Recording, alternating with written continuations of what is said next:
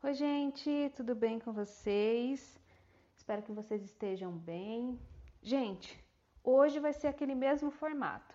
Tô aqui, hoje eu não vou lavar a louça, pelo menos não agora, eu vou limpar minha casa. E aí, sempre que eu começo a me organizar para fazer os, os serviços aqui da casa, eu já estou sentindo ultimamente essa necessidade de vir aqui trazer uma reflexão. A minha teoria é, para que isso está acontecendo é que Marte é que Marte entrou em Gêmeos. Se você curte astrologia, você vai é, saber que a gente está muito nesse momento, de acordo com a astrologia, a gente está muito favorável para a comunicação. E eu tenho Lua em Gêmeos, tá? Então esse papo de astrologia, estou adentrando nele agora, curto muito, mas não sei muito, tá, gente? Então, é, para você que curte astrologia, Marte entrou em Gêmeos, então essa é a teoria de eu estar tá me sentindo tão impulsionada a falar aqui com vocês, tá? É, gente, hoje eu quero falar com você, pessoa empata, pessoa que gosta de ajudar as outras pessoas, você que é terapeuta ou não, você que é só uma pessoa que curte ajudar, independente de que maneira você gosta de ajudar as pessoas. É, gente, que eu ando percebendo, se você não sabe quem eu sou, eu estou, como diria a Gabi Staff, eu estou a Flávia, sou terapeuta e taróloga também. E, gente, se tem uma coisa que eu percebo na minha experiência enquanto terapeuta, é que eu tenho a impressão de que se você não se cuidar, Olha que impressão mais certeira, gente. Se você não se cuidar, ninguém vai cuidar de você, né? É, esse esse pensamento ele é muito batido, né? As pessoas falam muito é, sobre isso, é algo muito clichê, tá cheio de frases no Facebook, no Instagram, né? Mas é, é uma coisa que se não tivesse se tornado um clichê, a gente levaria mais a sério. Porque, gente, se você é uma pessoa que se importa com os outros, é, e inclusive se você é um terapeuta, se você tem um, certo dom para lidar com as pessoas, para ajudá-las, sente esse chamado, você percebeu, é, em algum momento você já percebeu, que quando a gente está mal, a gente não consegue ajudar ninguém. Né? Então, por exemplo, quando a gente entra num, num processo de autoconhecimento, e a gente quer ajudar as outras pessoas também, a gente acaba esquecendo de si e acaba, inclusive, querendo que as pessoas é, se desenvolvam na mesma velocidade que a gente. Né? Isso também tem a ver com o ego espiritual, né? Aquela pessoa que está ali no processo de se desenvolver, de, de se conhecer e quer que todo mundo também faça. Só que aí, quando a gente começa a agir dessa maneira, a gente está é, tá num processo de um certo, uma certa dificuldade de se aceitar. O que eu percebi, olha só, gente, isso aqui. A gente exige que o outro também se desenvolva porque a gente sabe que é, essa jornada de autoconhecimento ela é muito desafiadora. E aí a gente precisa que as outras pessoas também se desenvolvam, também estejam num processo de se conhecer, porque a gente acha que a gente não vai dar conta e aí a gente quer salvar o outro, né? Então, gente, isso não é nada consciente, é tudo, isso tudo acontece inconscientemente, né? Então, é, quando a gente está num processo assim de achar que as pessoas precisam muito da nossa ajuda, que, é, inclusive eu no início dos meus atendimentos, eu achava que as pessoas, é, eu, eu fazia nos atendimentos terapêuticos, eu fazia mais do que estava é, na minha alçada em fazer, né?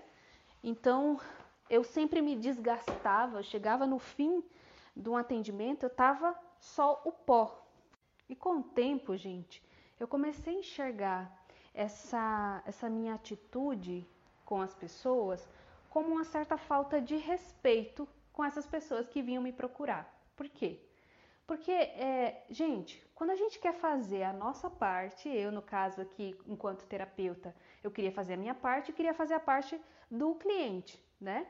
Então, quando a gente quer fazer a nossa parte e a parte do cliente, a gente é, é como se a gente achasse que a pessoa não fosse capaz de fazer por ela mesma.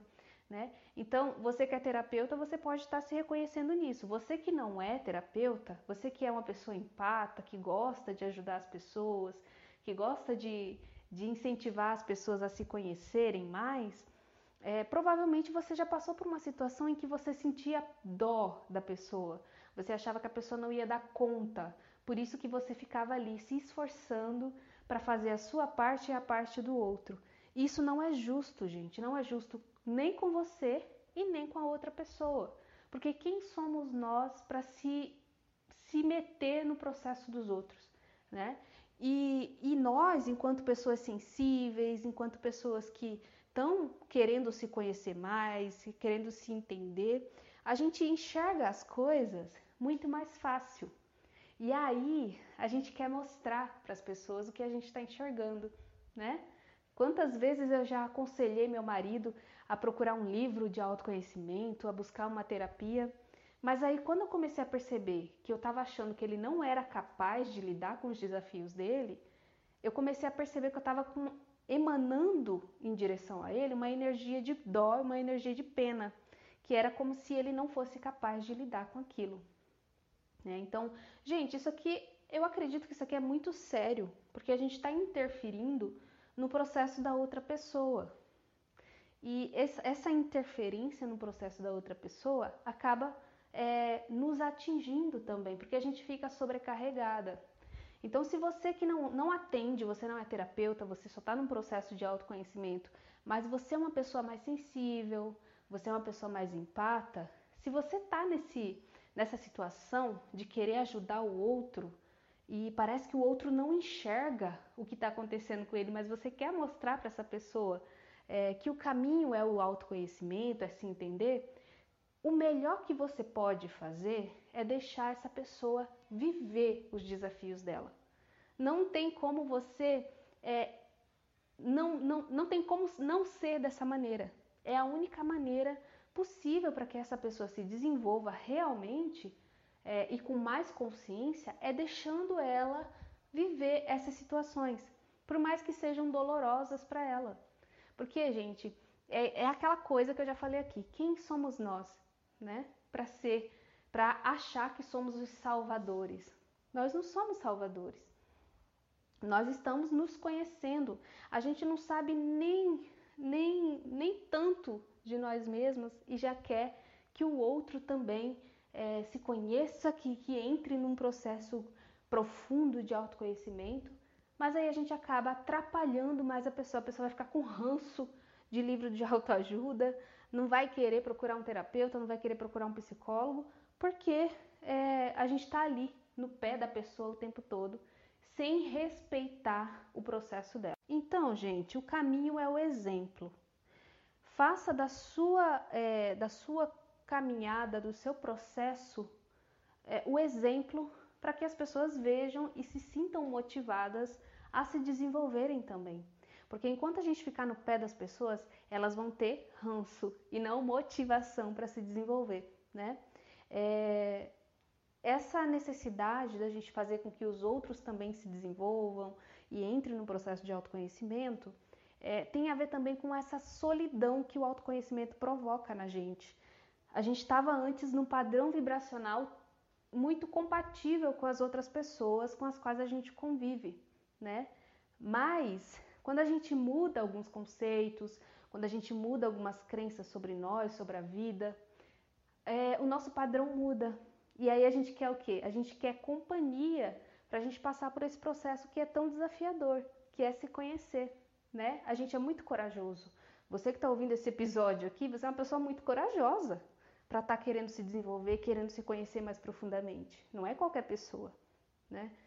E como não é qualquer pessoa, a gente se sente muito sozinho. E é por isso que a gente fica ali no pé das pessoas, querendo com que elas, fazendo com que elas também se desenvolvam junto com a gente. Que a gente quer companhia, a gente quer é, ter essa força também, esse apoio externo. Então, gente, uma prática bem legal e bem simples para você fazer aí no dia a dia é você, sempre que você perceber que alguém está agindo de uma maneira assim que você sabe que não vai ser bom para aquela pessoa, faça o contrário do que aquela pessoa está fazendo. É, no início, assim, é um tanto difícil, né? Colocar isso em prática, porque aí a gente já tem aquele impulso de criticar, de falar que não é para fazer daquele jeito, de, de que é para cuidar da alimentação, de que é. Enfim, né? Às vezes você vê uma pessoa fazendo é, gracinha com algum assunto que você acha que é importante para o autodesenvolvimento e você fica estressada, puta da vida. Faça o contrário, né? Não, não entre naquela energia da pessoa. Porque aí, quando a gente faz isso, é aí, é nesse momento que a gente começa a ser o exemplo, né? E, e é isso, gente. Era isso que eu queria falar com vocês. Eu vou jogar meu lixo fora agora. E. Ai, gente, tô passando água sanitária no chão aqui, eu não sei porquê. Não sei se acontece aí com os gatos de vocês, se vocês gostam de gatos, se tem gato em casa. Eles ficam se esfregando na água sanitária. Por que, que será que isso acontece? Eu, de vez em quando, eu procuro algumas curiosidades no Google sobre gatos, porque eu adoro gato, tá? Eu tenho vários gatinhos, perdi as contas já. E eu sempre esqueço de procurar sobre a relação dos gatos com a água sanitária. Eu não entendo é, qual que é a relação que eles têm, que eu acho que é, é bem íntima, porque eles ficam se esfregando em cima da água sanitária, gente. Meu Deus. Mas é isso, gente. Eu espero que você tenha gostado, que tenha trazido algum insight aí para você. Se você acha que valeu a pena esse episódio, envia para alguém que você ama, que você gosta. Ou então, se você quiser, passa lá pelo uh, perfil do Instagram para me seguir eu tô por lá, tá bom? Vou deixar os links ali embaixo. Um beijo no seu coração e até a próxima. Tchau, tchau.